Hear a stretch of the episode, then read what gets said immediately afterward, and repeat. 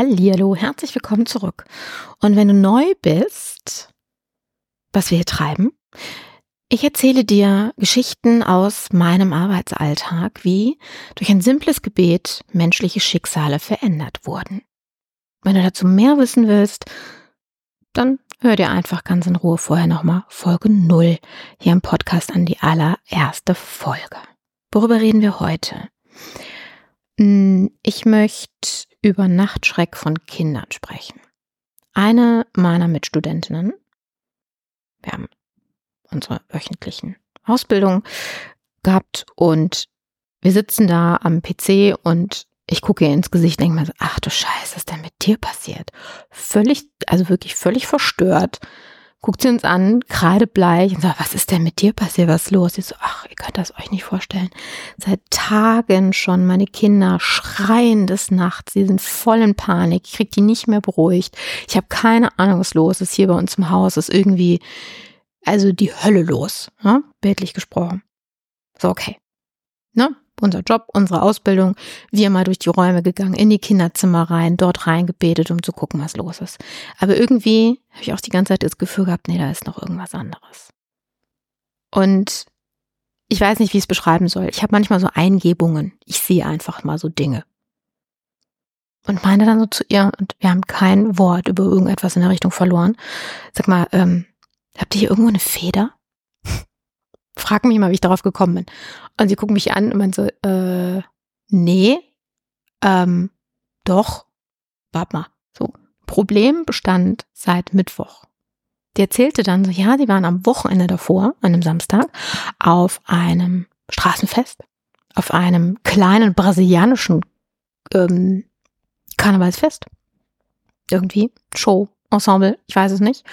Und äh, dort war in der Tat ihre kleine Tochter mit ihrer Freundin unterwegs und die haben von einer Tänzerin eine Feder bekommen. So eine pinke, angemalte, von dem Kostüm. Und sie erinnerte sich jetzt daran, stimmt, die Freundin von ihrer Tochter hätte wohl auch mal so eben beiläufig gesagt, ach guck mal, da ist meine Omi. Klammer auf, ihre Oma ist seit vielen Jahren tot, Klammer zu. Dazu möchte ich euch an der Stelle mal mitteilen, Kinder sehen eine Menge mehr, als wir Erwachsene das noch können oder zulassen. Warum? Weil unsere Eltern uns immer gesagt haben, nein, da ist kein Monster unterm Bett. Und nein, da ist auch niemand hinter der Gardine. Und nein, dieser imaginäre Freund ist auch wirklich nur imaginär, den gibt es gar nicht. Tja, hätten wir das damals mal anders gewusst, was? Ich möchte, wenn du eine Mutter, wenn du ein Vater bist, dich wirklich dringend darauf hinweisen, dass das keine Einbildung ist. Nimm das ernst. Wenn ein Kind dir sagt, da ist jemand im Zimmer, dann ist da jemand im Zimmer. Dann rufst du Menschen wie mich an und dann holen wir die da weg. Aber glaube bitte deinen Kindern. Denn in diesem Moment hört dein Kind auf, dir zu vertrauen.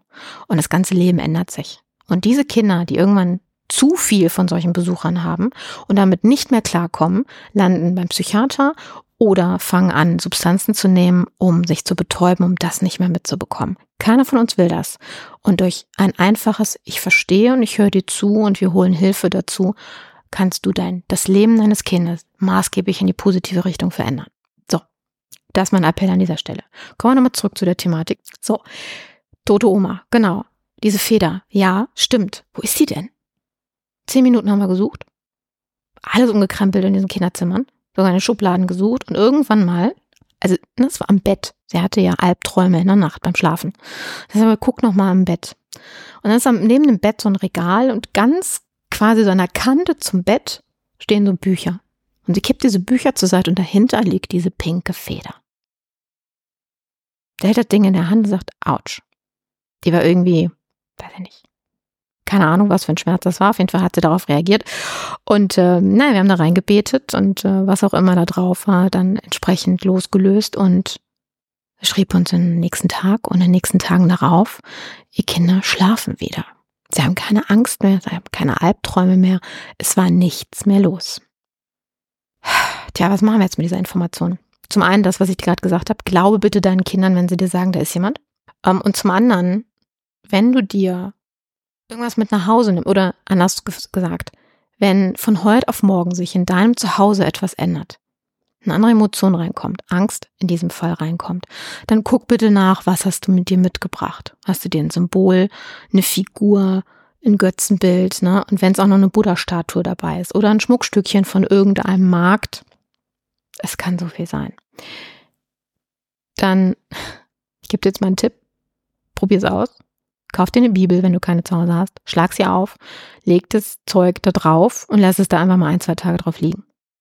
Und dann gucken wir, ob sich was verändert. Wenn sich was verändert, super. Wenn du es davon wegnimmst und es kommt wieder, dann solltest du diesen Gegenstand loswerden. Ja, so viel dazu. Das war übrigens so mein, mein persönlicher Aha-Moment, wo ich wüsste, gut, in dem Bereich werde ich was machen.